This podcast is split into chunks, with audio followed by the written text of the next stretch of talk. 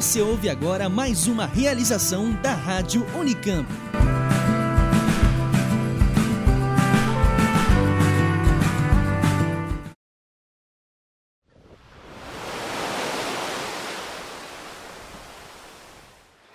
Vocês já devem ter visto uma imagem impressionante que circulou na internet, com muitos, mas muitos pinguins reunidos. Esses pinguins são parte de uma super colônia que acabou de ser descoberta na Antártida.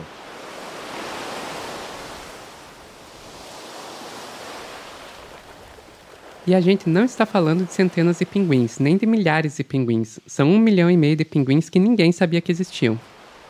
É, parece meio impossível que mais de um milhão de pinguins tenham passado despercebidos por tanto tempo. Mas foi isso que aconteceu, e os próprios cientistas que descobriram esses animais ficaram completamente surpresos. Começa agora mais um giro de notícias do oxigênio. No programa 49, vamos cobrir o estudo que revelou a supercolônia de pinguins e também uma ótima novidade para os oceanos do Brasil. Eu sou Sofia Labanca. Eu sou Maria Letícia Bonatelli. E eu sou Leonardo Fernandes. E mergulhe nesse programa com a gente. Ô, produção, sério mesmo que eu tenho que falar isso? Mas quais são os métodos utilizados pelos cientistas nos estudos dos pinguins? E por que esse achado é importante? E por que estudar os pinguins ou a região da Antártida onde eles vivem? E estudar outras regiões oceânicas?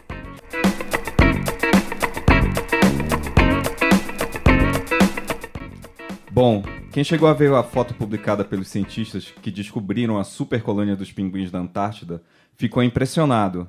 Se você não viu, colocamos o link da imagem para você olhar. A colônia que foi encontrada é de pinguins de Adélia. Esses pinguins têm a cabeça e as costas pretas e o peito branco, lembrando um humano em miniatura usando um traje de gala. Eles são pinguins médios, medindo mais ou menos 70 centímetros. No total, existem 17 espécies de pinguins, mas somente duas. Os pinguins de Adélia e os pinguins imperadores, aqueles grandões famosos, passam a vida inteira exclusivamente no continente antártico. E o número é realmente impressionante: um milhão e meio de pinguins de Adélia. A descoberta foi feita na ponta mais ao norte da Península Antártica, em um arquipélago chamado Danger. É, Danger, que traduzido para o português significa perigo. E como o próprio nome dá a entender, não é o lugar mais amistoso do planeta. Mesmo no verão, grandes blocos de gelo dificultam o acesso para a região. Na verdade, alguns estudos e observações anteriores já haviam até notado um ou outro pinguim lá pelas ilhas Danger mas a primeira indicação de que havia um número maior de pinguins de Adélia na região veio em 2014, com uso de imagens do sistema de satélite Landsat. Os satélites Landsat tiveram como objetivo principal mapear a superfície da Terra em alta resolução em múltiplos espectros. Inclusive, as imagens produzidas por esses satélites já ajudaram bastante a explorar regiões remotas do planeta e até na descoberta de novas espécies de animais. E poucas regiões no mundo são mais remotas que as Ilhas Danger. Talvez essa dificuldade de acesso ao arquipélago seja um dos principais motivos por que os cientistas demoraram tanto para conhecer a magnitude da população de pinguins. E, além disso, tem também a dificuldade de contagem. Contar um milhão e meio de animais não é uma tarefa para principiante. Até por isso, os autores do estudo usaram uma abordagem inovadora. Além das imagens por satélite, os cientistas também usaram um drone, como esses que ficaram super populares de uns tempos para cá. Eles usaram um drone para sobrevoar as ilhas e capturaram as imagens aéreas cobrindo todo o arquipélago, que lembrem, é de acesso bem difícil. Com a ajuda dos programas de computador que foram treinados a contar pinguins, os pesquisadores conseguiram uma estimativa do tamanho da colônia. Para confirmar as contagens automáticas, eles também fizeram uma pesquisa em campo, contando manualmente os pinguins e ninhos em algumas regiões. Foi com toda essa coleta de dados que os pesquisadores chegaram ao número final de um milhão e meio de pinguins nas Ilhas Danger. Um dos cientistas que encabeçou esse estudo foi Alex Borowicz, que está cursando doutorado na Universidade de Stony Brook, em Nova York. E o legal foi que quando Alex comparou seus resultados com os dados de outros estudos mais antigos nessa mesma região, ele chegou à conclusão de que essa população de pinguins de Adélia permaneceu estável nos últimos 60 anos. É comum a gente ouvir falar que muitos dos estudos na Antártida são úteis para medir o impacto do aquecimento global causado pelo homem, seja observando a diminuição da área coberta por gelo ou variações nas populações de animais na região. Os nossos olhos estão focados nesse continente. Mas por que os achados dos pinguins de Adélia causaram tanta comoção? É que o pinguim de Adélia pode ser considerado uma espécie indicadora, ou seja, uma espécie que é bem sensível aos efeitos das mudanças climáticas. Assim, o seu estudo permite que se tirem conclusões mais amplas a respeito desses efeitos. Quando a gente olha para o resto do continente, de um lado, na região mais oeste da Península Antártica, esses pinguins tiveram uma queda drástica na sua população. Do outro lado, no leste, houve aumento do número de pinguins. São vários fatores que podem causar a flutuação da população dessas aves. Por exemplo, a disponibilidade de alimento e a extensão da cobertura de gelo. Além disso, a conservação da própria espécie deve guiar os pesquisadores e políticos na manutenção ou criação de áreas protegidas. Saber que a região das Ilhas Danger possui uma supercolônia de pinguins de Adélia é um motivo mais do que suficiente para propor áreas protegidas naquela região. Inclusive, os próprios autores do estudo falam que essa descoberta aumentou significativamente o número conhecido de pinguins dessa espécie. É, e pensar que quando vemos as fotos dos pinguins circulando por aí, não imaginávamos a, a quantidade de trabalhos e desdobramentos dessa pesquisa. É mesmo. E nessa linha de conservação, de preocupação com o meio ambiente, o Brasil também tem uma notícia muito importante.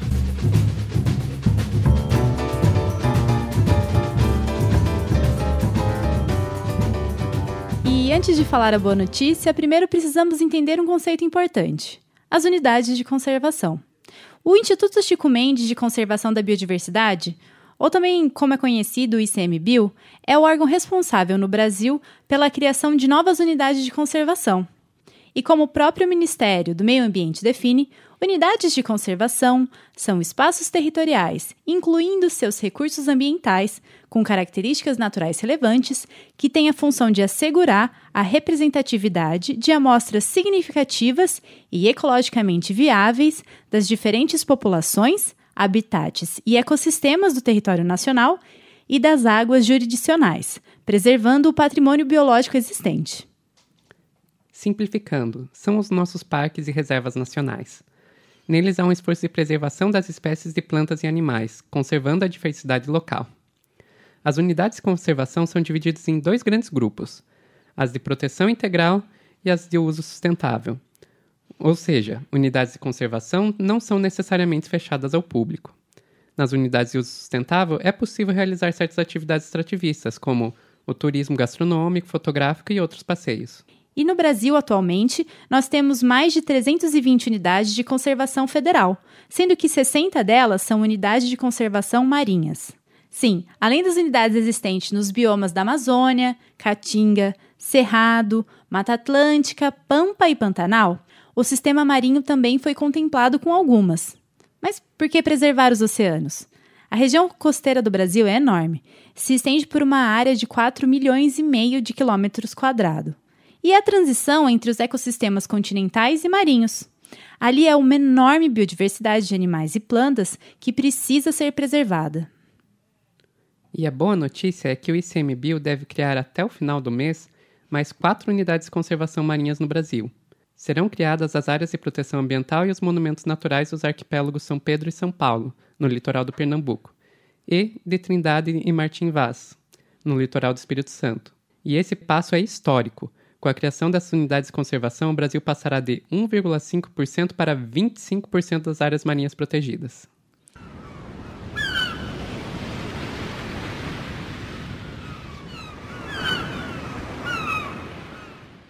E esses arquipélagos são ricos em biodiversidade, além de serem áreas importantes também para o mar territorial brasileiro e para a zona econômica exclusiva, ou seja, são regiões onde temos prerrogativas para o uso dos seus recursos e também somos responsáveis pela gestão do local. Dentro das regiões das unidades de conservação, haverá regiões onde serão permitidas atividades econômicas e também regiões de proteção integral. A notícia da criação é para lá de animadora, mas ainda precisamos acompanhar como será o desfecho no Brasil afora. Temer ainda tem que assinar o decreto da criação das unidades e isso deverá acontecer no Fórum Mundial da Água, que teve início no dia 18 de março em Brasília. E depois desse passo é preciso também que haja fiscalização e monitoramento para saber se cumpriram as medidas que foram estabelecidas, ou seja, para que de fato se preserve as regiões marítimas. E vamos lembrar que as unidades de conservação marinhas que serão criadas têm uma grande extensão. É, lembrando, né, aumentou de 1,5% das áreas marinhas protegidas para 25%. E a logística para que de fato haja monitoramento e proteção da área, ela é desafiadora. Mas por hora, vamos celebrar essa decisão tão importante para o nosso país.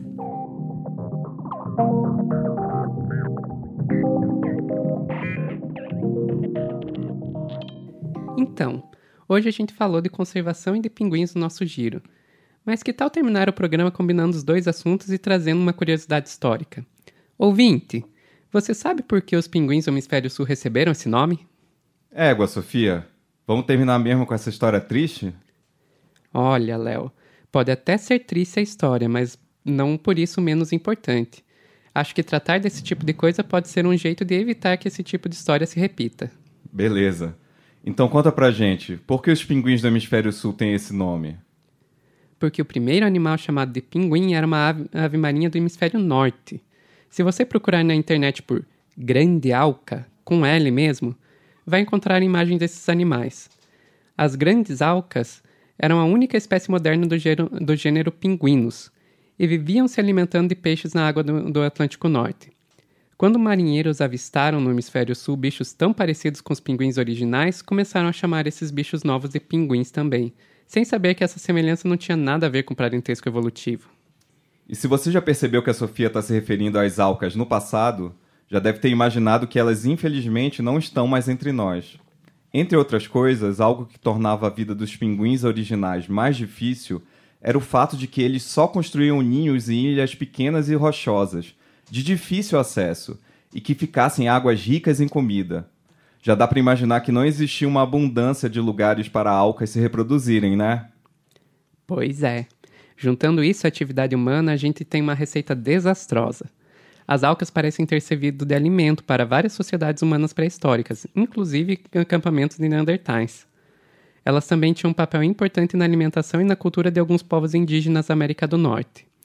Existem também evidências que sugerem roupas feitas com a pele emplumada dos pinguins, além do consumo da carne e dos ovos pelos povos inuites. Mas foi a caça sistemática das alcas que parece ter desbalanceado as populações do pinguim original. Por volta do século XVI, as colônias europeias das grandes alcas estavam desaparecendo. Rolaram até algumas tentativas de proteger o animal, mas quanto mais raros eles se tornavam, maior o valor deles e de suas plumas para os europeus mais ricos.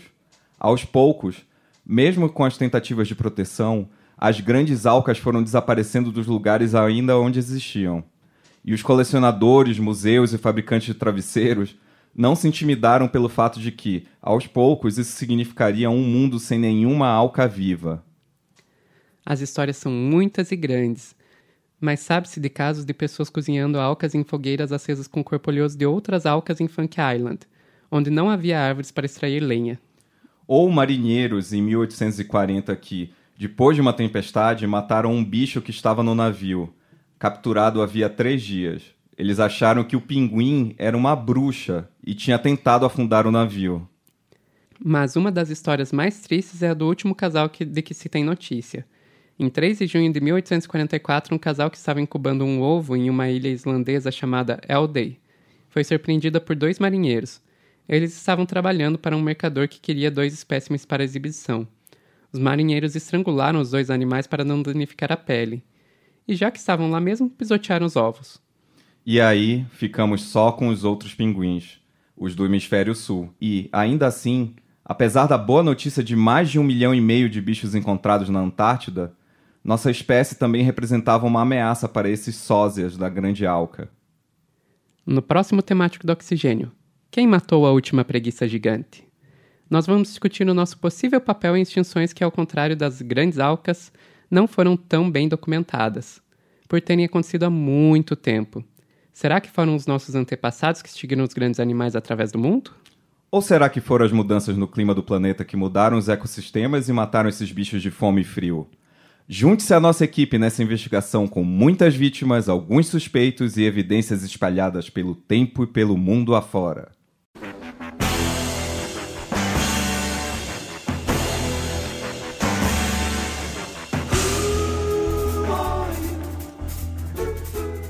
Bom, gente, o oxigênio de número 49 está ficando por aqui. Hoje a apresentação foi minha, Maria Letícia Bonatelli, de Leonardo Fernandes e de Sofia Labanca, com a colaboração de Beatriz Guimarães, Bruno Moraes e Sara Lima. Os trabalhos técnicos foram de Otávio Augusto, da Rádio Unicamp. E não se esqueça, se você curtiu o programa, vai lá no iTunes, no Castbox ou outro aplicativo que você usa para ouvir o podcast e deixe seu comentário e sua avaliação para Oxigênio. E não deixe de seguir a gente no Twitter, Facebook ou Instagram. Ah, não podemos esquecer que o Oxigênio é parte da campanha O Podcast é Delas 2018. Desde a fundação do programa, pela professora Simone Paloni, nós tivemos a participação e a voz de talentosos cientistas e jornalistas. Vai lá no site, o podcastedelas.com.br e acompanhe a hashtag, o podcast é delas 2018 nas mídias sociais. É isso aí, galera. Até a próxima.